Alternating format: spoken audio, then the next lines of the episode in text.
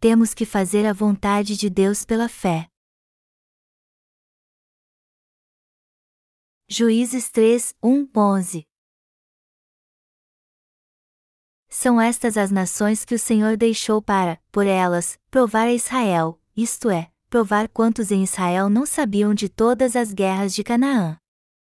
Isso tão somente para que as gerações dos filhos de Israel dela soubessem, para lhes ensinar a guerra, pelo menos as gerações que, dantes, não sabiam disso, cinco príncipes dos filisteus, e todos os cananeus, e sidonios, e heveus que habitavam as montanhas do Líbano, desde o monte de Baal Hermon até a entrada de Amate.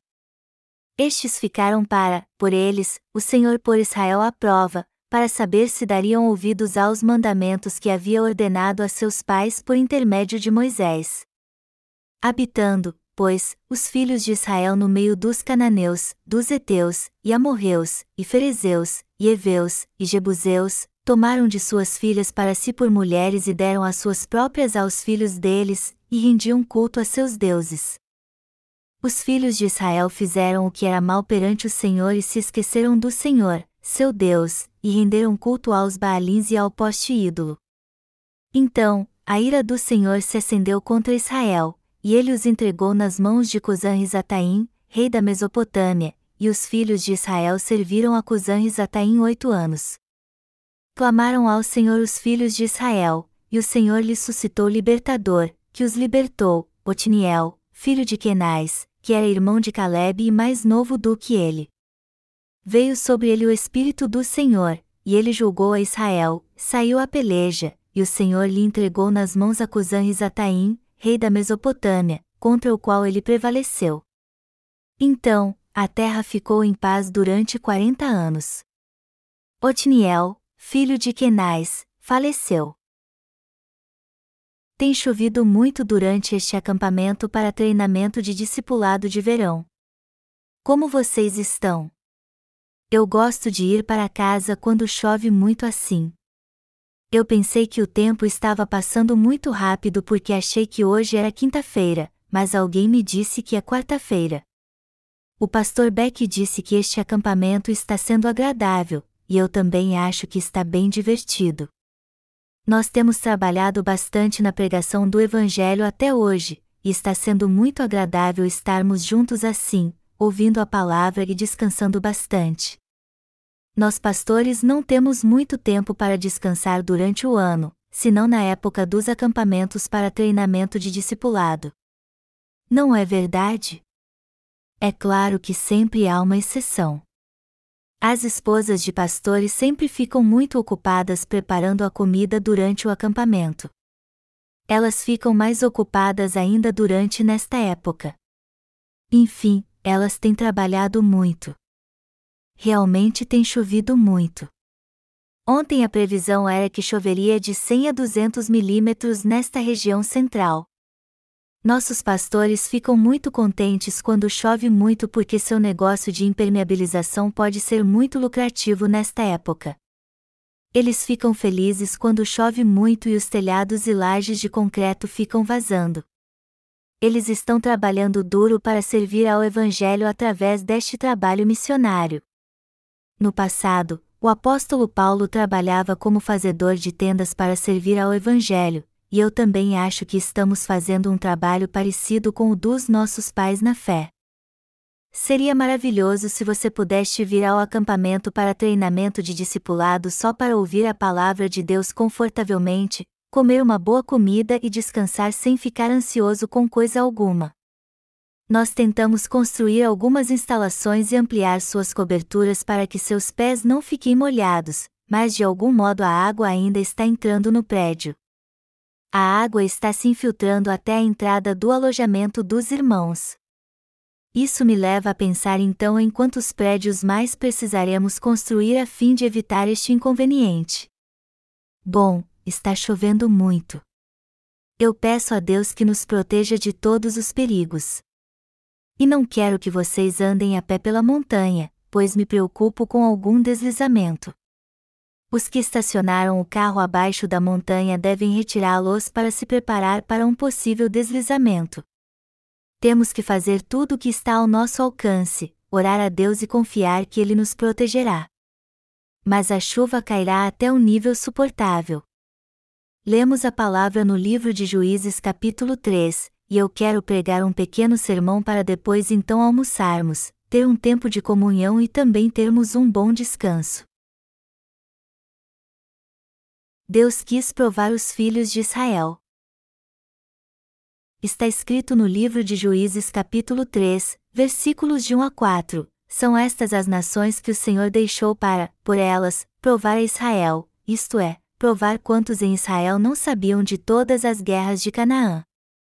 Isso tão somente para que as gerações dos filhos de Israel dela soubessem, para lhes ensinar a guerra, pelo menos as gerações que, dantes, não sabiam disso, cinco príncipes dos filisteus, e todos os cananeus, e sidonios, e heveus que habitavam as montanhas do Líbano, desde o monte de Baal Hermon até a entrada de Amate. Estes ficaram para, por eles, o Senhor por Israel à prova, para saber se dariam ouvidos aos mandamentos que havia ordenado a seus pais por intermédio de Moisés. O que Deus disse aos israelitas com esta palavra? Deus disse isso a Moisés: quando entrar na terra de Canaã, você deverá destruir as sete nações dessa terra e seus ídolos, não deve se unir a eles e deve sempre obedecer aos meus mandamentos, como meu povo circuncidado. Então eu serei com você, o protegerei e sempre o abençoarei. Deus fez essa promessa a ele.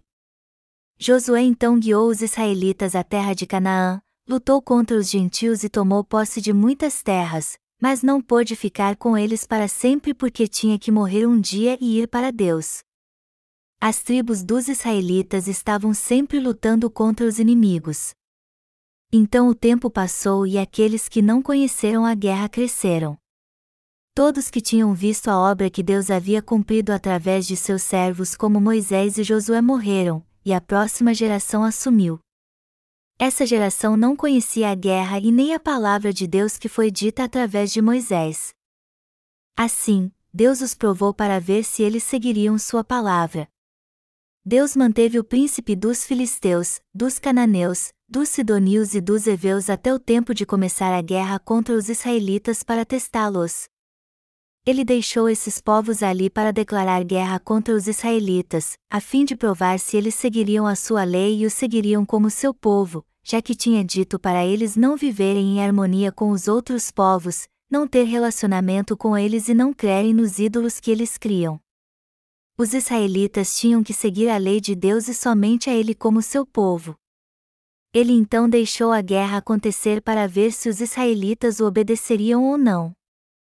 Em outras palavras, Deus estava provando os israelitas para ver se eles iriam ou não guardar os mandamentos que ele lhes deu através de Moisés, mas infelizmente eles falharam. Eles acabaram se unindo aos gentios e adorando seus ídolos. E se isso não bastasse, também deram as filhas dos gentios em casamento aos seus filhos e suas filhas aos filhos deles.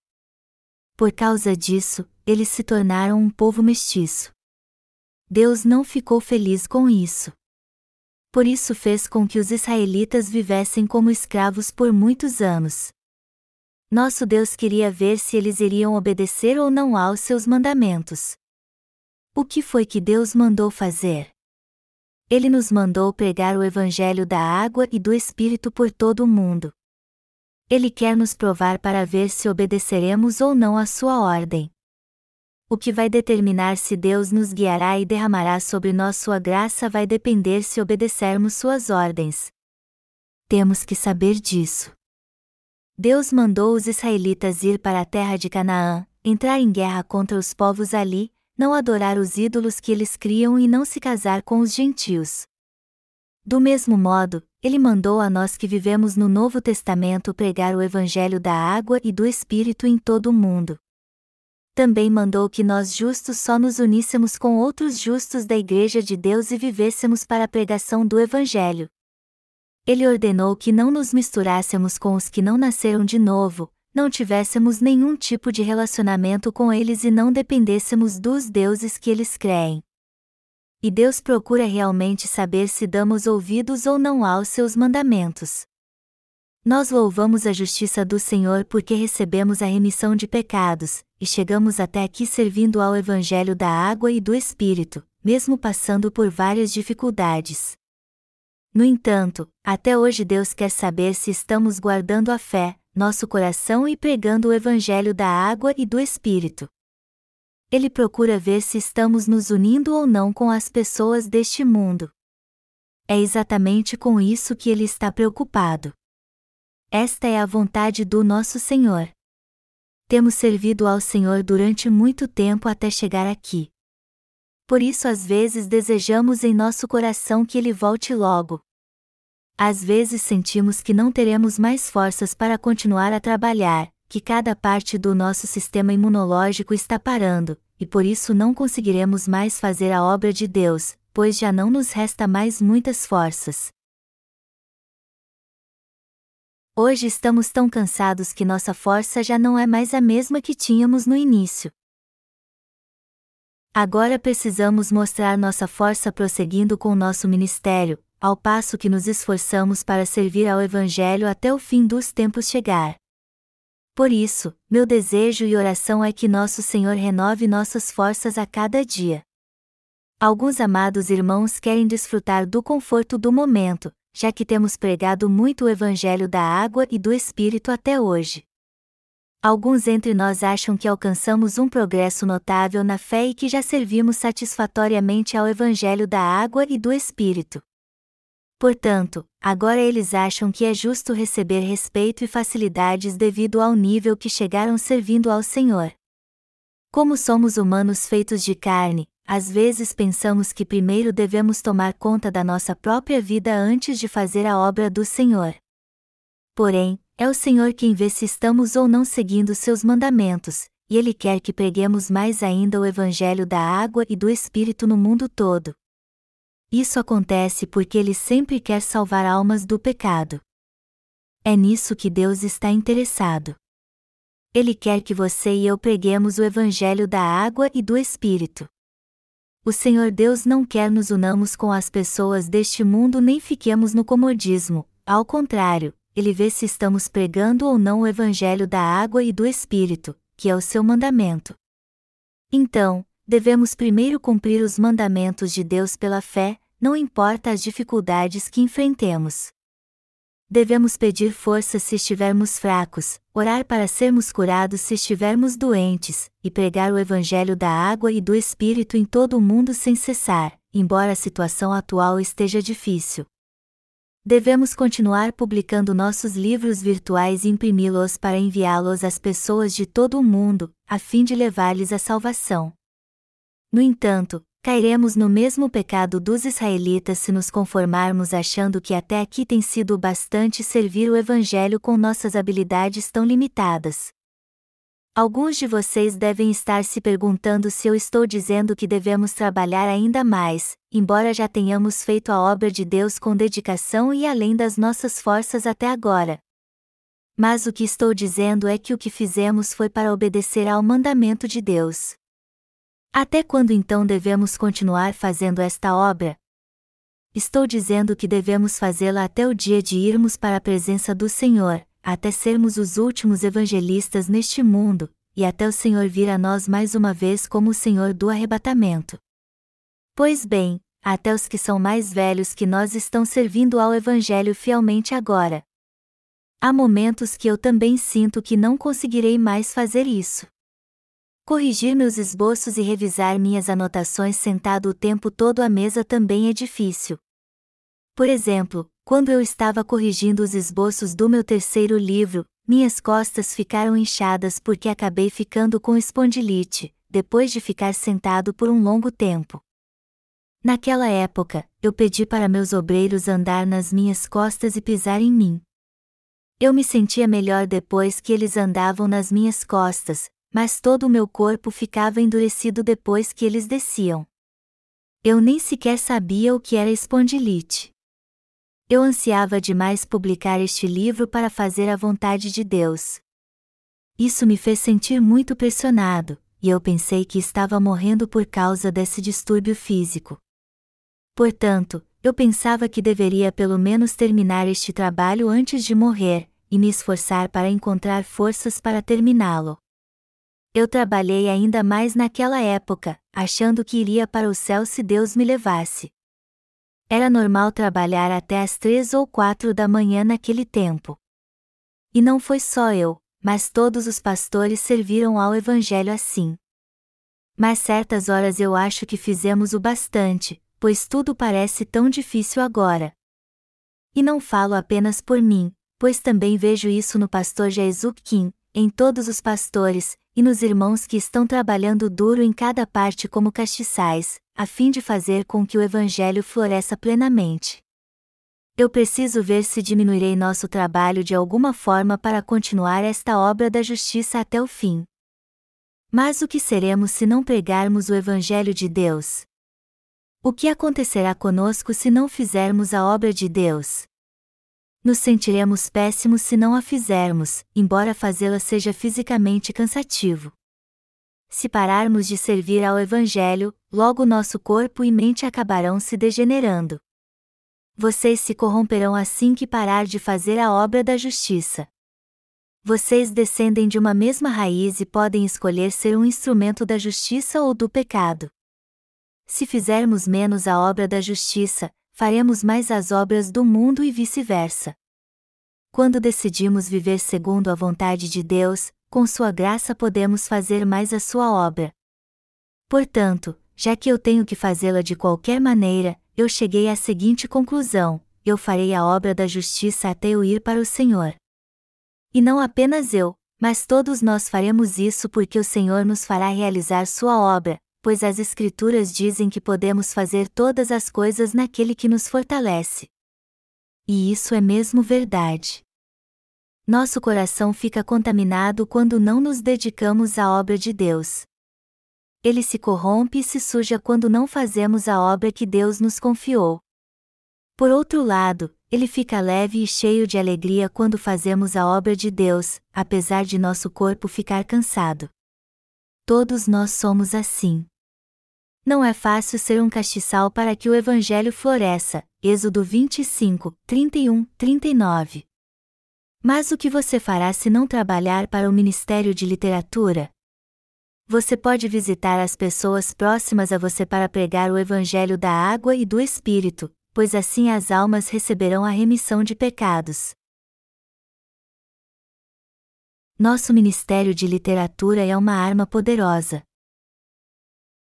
Amados irmãos, o Ministério de Literatura no qual trabalhamos hoje é o melhor meio de fazer missões mundiais. Hoje em dia, violar a privacidade de alguém é uma grande falta de educação. Você vai ser mal recebido se abordar as pessoas e perguntar: Você tem pecado?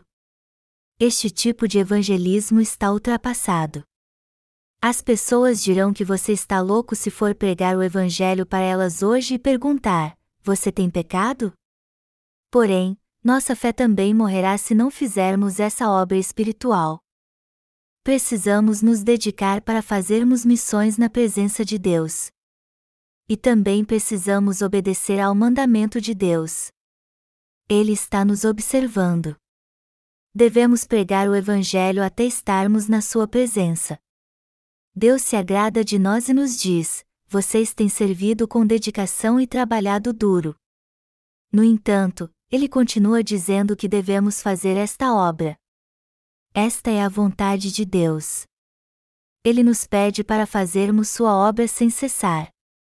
É normal Deus nos pedir isso porque ele sacrificou a si mesmo para nos salvar de todos os pecados deste mundo, e realizou uma obra ainda mais difícil que o trabalho que estamos fazendo agora. Há uma grande diferença na qualidade dos testemunhos de salvação enviados a nós entre o de 2006 e 2007 há uma grande diferença na profundidade de sua fé. O conteúdo dos testemunhos de salvação enviados a nós por nossos leitores durante o ano de 2007 é melhor, e do ano de 2006 não é muito bom. Mas os testemunhos de salvação que nos mandaram em 2005 são piores que os de 2007. Isso significa que a fé dos nossos leitores está crescendo, porque temos publicado muitos livros que contêm o verdadeiro Evangelho e enviando para eles totalmente de graça. Isso mostra que eles não receberam a remissão de pecados lendo apenas um livro, mas que aprenderam alguns assuntos polêmicos como nascer de novo e confirmaram sua fé através da leitura de muitos dos nossos livros. Eles passaram a crer no Evangelho da Água e do Espírito de coração lendo vários de nossos livros detalhadamente. E alguns pediram para se tornar nossos parceiros para distribuir nossos livros porque creram que este Evangelho é o certo, assim como a verdade da salvação. Eles estão fazendo a obra de Deus conosco porque passaram a crer de coração no Evangelho da água e do Espírito. Então, continuaremos fazendo esta obra de Deus. Faremos isso até o Senhor nos dizer para parar de pregar o Evangelho. Amados irmãos, por quanto tempo mais serviremos ao Evangelho da água e do Espírito? As calamidades oriundas dos desastres naturais já começaram neste mundo. Agora mesmo, nosso país, a Coreia, está tentando negociar a assinatura do Acordo de Livre Comércio com muitos países. Seria desvantajoso para nós se não assinássemos esse acordo com todos os países. Somente os países poderosos do mundo sobreviverão no futuro. E até no ramo dos negócios, só as grandes companhias sobreviverão. Estamos vivendo tempos assim. Dizem que as pessoas que têm dinheiro devem investir em ações agora. Dizem que aquele que investir em ações não terá um retorno imediato, mas no período de 10 anos haverá uma grande diferença entre aquele que investiu em ações e o que não investiu. Os que investiram em ações ficarão ricos, e os demais ficaram totalmente falidos. Mas o Senhor disse: Não acumuleis para vós outros tesouros sobre a terra, onde a traça e a ferrugem corroem e onde ladrões escavam e roubam, mas ajuntai para vós outros tesouros no céu, onde traça nem ferrugem corrói, e onde ladrões não escavam, nem roubam. Mateus 6, 19, 20. Nós estamos investindo hoje na missão de pregar o Evangelho da água e do Espírito porque não podemos investir em ações neste mundo. Somos pessoas muito sábias. Não nos arrependeremos por toda a eternidade se não aproveitarmos a oportunidade que Deus nos dá? Você precisa reconhecer que a oportunidade de fazer a obra de Deus acontece apenas uma vez, e não acontecerá novamente se a perdermos. E tem que entender que não vai ficar rico da noite para o dia investindo em ações. Pelo contrário, suas ações não passarão de pedaços de papel quando uma grande crise chegar de repente. O povo de Deus tem uma obra espiritual para fazer, diferente do povo deste mundo. Eu fiquei meditando porque Deus disse aos israelitas para não se juntar com os gentios e rejeitar a religião deles quando fossem para a terra de Canaã. É porque, ao fazer isso, eles só encontrariam a morte física e espiritual. Do mesmo modo, os que agora fazem parte do povo de Deus devem dar glória a Ele. O povo santo perecerá caso se una com o povo deste mundo. Fazer isso é se opor à justiça de Deus. E o resultado é que os justos se tornarão inimigos de Deus caso se unam aos gentios. O povo que não crê no Evangelho da água e do Espírito naturalmente se opõe à justiça de Deus. As Escrituras se referem ao povo deste mundo como bodes. Quando dizemos a eles para fazer uma coisa, eles vão e fazem outra, quando dizemos para fazerem algo, eles vão e fazem justamente o contrário. Estamos tentando resolver os problemas deles e ajudá-los, mas eles não nos dão ouvidos. Por isso, se nos unirmos a eles, ficaremos contra Deus e também não serviremos mais ao Evangelho. Aí então seremos destruídos. Um de nossos pastores me disse: o líder de uma seita evangélica construiu uma grande igreja, e como não foi o bastante, ele comprou todas as casas ao redor para aumentar seu estacionamento. Eu não sei quantas casas foram compradas. E esse pastor geralmente põe anúncios dos seus cultos no jornal e promove encontros de avivamento em lugares amplos como estádios. Ele disse que cerca de 600 pessoas frequentam sua igreja. Mas 600 membros é tanto assim para uma igreja tão grande? Há muitas igrejas no mundo com 600 membros. Na Coreia há uma grande igreja que tem mais de 3 mil membros. Entre pastores e leigos, todos que fazem coisas como expulsar demônios são endemoninhados. Tem aquele que vai à igreja pela primeira vez, crê em Jesus e começa a fazer coisas como falar em línguas na mesma hora, embora ainda tenha pecado. Alguém consegue receber a remissão de pecados sem conhecer no Evangelho da água e do Espírito e crer nele? Por caso enrolar a língua, fazer barulhos estranhos e curar pela imposição de mãos são obras de Deus? É da vontade de Deus que tantas pessoas assim se reúnam, acumulem riqueza e construam um grande templo? É da vontade de Deus que o povo santo se una a estes cristãos do mundo? Amados irmãos, o número de nossos obreiros e irmãos não é pequeno. Há cerca de 240 países oficialmente reconhecidos em todo o mundo. Podemos pregar o Evangelho em todo o mundo se cada um for a um país para pregar o Evangelho da água e do Espírito. Uma só pessoa pode pregar até em dez países. Neste instante, há muitos de nós que estão pregando em dez ou vinte países. Na verdade, você está fazendo isso agora. Do mesmo modo, a vontade de Deus é que não nos unamos aos gentios. Só assim conseguiremos pregar o Evangelho exatamente como ele é. O que Deus quer de nós é que preguemos o Evangelho da água e do Espírito, então, devemos continuar fazendo esta obra sem cessar. E o Senhor prometeu que nos daria condições para isso. O pastor Jesus Kim me disse que eu teria mais saúde se tomasse dois comprimidos de vitamina C depois de cada refeição, então eu comecei a seguir isso à risca. Graças a esse conselho, eu não me sinto muito cansado esta semana. Eu quero que vocês também tomem vitamina C todos os dias também. Por um momento eu pensei que não conseguiria cumprir minhas tarefas porque estava muito cansado. E não era só eu, mas todos os nossos pastores também estavam assim. Os jovens pastores ficaram sentados ao invés de jogar futebol, eles costumavam sair e jogar bola mesmo que eu não dissesse nada, mas hoje não querem fazer isso. Por que eles estão deste jeito? Eles estão descansando ao invés de jogar bola porque estão muito cansados fisicamente.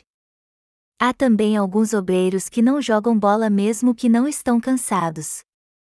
Sempre há exceções. Há alguns irmãos que só ficam sozinhos, não se juntam a nós quando os chamamos, e não participam de nenhuma brincadeira conosco quando os chamamos para jogar. Espiritualmente isso não é bom, como está escrito: o solitário busca o seu próprio interesse e insurge-se contra a verdadeira sabedoria. Provérbios 18 horas e 1 minuto. Vale a pena fazermos a obra de Deus juntos e ficarmos felizes e satisfeitos com esta obra. Alguns pregadores se gabam de pregar para milhares de pessoas em encontros de avivamento em grandes estádios. Mas isso não é nada. Alguns podem até pensar que estou falando isso porque me sinto inferior por não fazer isso, mas o que estou dizendo é que esses eventos não são nada aos olhos de Deus. É claro que eu me sinto inferiorizado quando se trata de altura. Eu sou baixo, então disse aos nossos pastores para não usar a palavra baixo perto de mim. Certa vez, quando estava trabalhando, eu pedi a alguém a baixar uma viga, mas ele me disse que só poderia fazer isso um pouco. Então eu disse a ele que precisava da viga mais baixo, e ele me disse a colocaria no ponto certo. Eu disse a ele que poderia dizer sem problema algum que iria colocar a viga mais baixo, mas ele disse no ponto certo porque eu ficava chateado quando alguém dizia a palavra baixo perto de mim. Então eu disse a ele que poderia dizer baixo bem algo ao invés de dizer no ponto certo, e então caímos na risada. Nós brincamos assim, mas respeitando a hierarquia espiritual que havia entre nós. Nós que somos pastores de Deus não temos inveja das pessoas do mundo. Eu tenho certeza que todos vocês já viram as fotos dos nossos parceiros no exterior. Eles têm nos enviado milhares de fotos e escolhemos algumas para colocar no quadro de avisos da capela principal. E vamos escolher mais algumas durante o acampamento para treinamento de discipulado de inverno. Obedecer à ordem de Deus é melhor que morrer como mártir. E fazer o que ele nos manda, como pregar o Evangelho da água e do Espírito, significa receber suas bênçãos. Vocês entendem isso? Trabalhar com dedicação apenas não agrada a Deus. Devemos fazer aquilo que Ele nos manda fazer. O que quer que façam, vocês precisam ver se estão fazendo ou não a obra de Deus. Vocês precisam pelo menos pensar se se estão fazendo ou não a obra de Deus, mesmo que seja um serviço braçal. Vocês também precisam prestar bastante atenção para ver se ficam chateados quando alguns irmãos arregaçam as mangas e fazem algo que vocês deveriam fazer, a fim de que eles não se sintam mal aqui. A água potável daqui também não é a mesma que usamos antes. Nós furamos um poço que nos custou 15 mil dólares. Tudo isso foi feito para servir aos irmãos, e estou certo que isso também é da vontade de Deus. Nós também devemos pensar se estamos fazendo ou não a obra de Deus. Hoje estamos servindo ao Senhor gerindo alguns negócios, mas a obra mais preciosa é obedecer à vontade de Deus, por mais que os outros a julguem pequena. Amados irmãos, vocês acham que só os pastores que trabalham com documentos e no computador são importantes, e aqueles que trabalham com impermeabilização e encanamento não são. Na obra de Deus não há diferença da posição que você ocupa. Essa obra é importante e a outra também, e todas as obras são importantes. Todas elas são importantes porque estão obedecendo à ordem de Deus. Por mais que alguém tente, quem não faz a obra de Deus e o desobedece acaba pecando. Deus disse aos israelitas para não se juntar aos gentios e servir aos seus deuses quando entrassem na terra de Canaã. E ele fala detalhadamente sobre isso no livro de Deuteronômio. Josué apregoou a vontade de Deus depois que Moisés morreu. Mas os israelitas não obedeceram à sua ordem e se juntaram com as nações gentias, casando seus filhos com as filhas deles. Eles creram na religião dos gentios e viveram com eles. Mas esta não era a vontade de Deus. Deus avisou que os amaldiçoaria se eles fizessem essas coisas. Por isso os israelitas pagaram o preço de sua desobediência se tornando escravos. Você e eu também somos assim. Se guardarmos a fé no Evangelho da água e do Espírito e obedecermos aos mandamentos de Deus, Ele responderá nossas orações, nos dará fé e nos ajudará teremos uma vida próspera tanto física como espiritualmente debaixo da proteção de Deus se agirmos assim, por mais que as pessoas deste mundo não nos ajudem. No entanto, a maldição de Deus cairá sobre nós se nos unirmos a elas e adotarmos sua religião, apesar de sermos seu povo. Devemos levar uma vida consagrada, longe do mundo, para obedecer à vontade de Deus e pregar o Evangelho da água e do Espírito no mundo todo. Não devemos nos juntar com as pessoas deste mundo ou considerá-las nossas amigas, não é verdade? Devemos obedecer à vontade de Deus. Precisamos fazer isso. Devemos fazer a vontade de Deus. Amados irmãos, vocês verão como é lindo e maravilhoso obedecer aos mandamentos e à vontade de Deus. Isso não é verdade? Estamos felizes por obedecer à vontade de Deus. Por mais que alguns dos nossos projetos não deem certo, ainda assim seremos felizes por obedecer à vontade de Deus. Nós damos graças e louvamos o nosso Deus.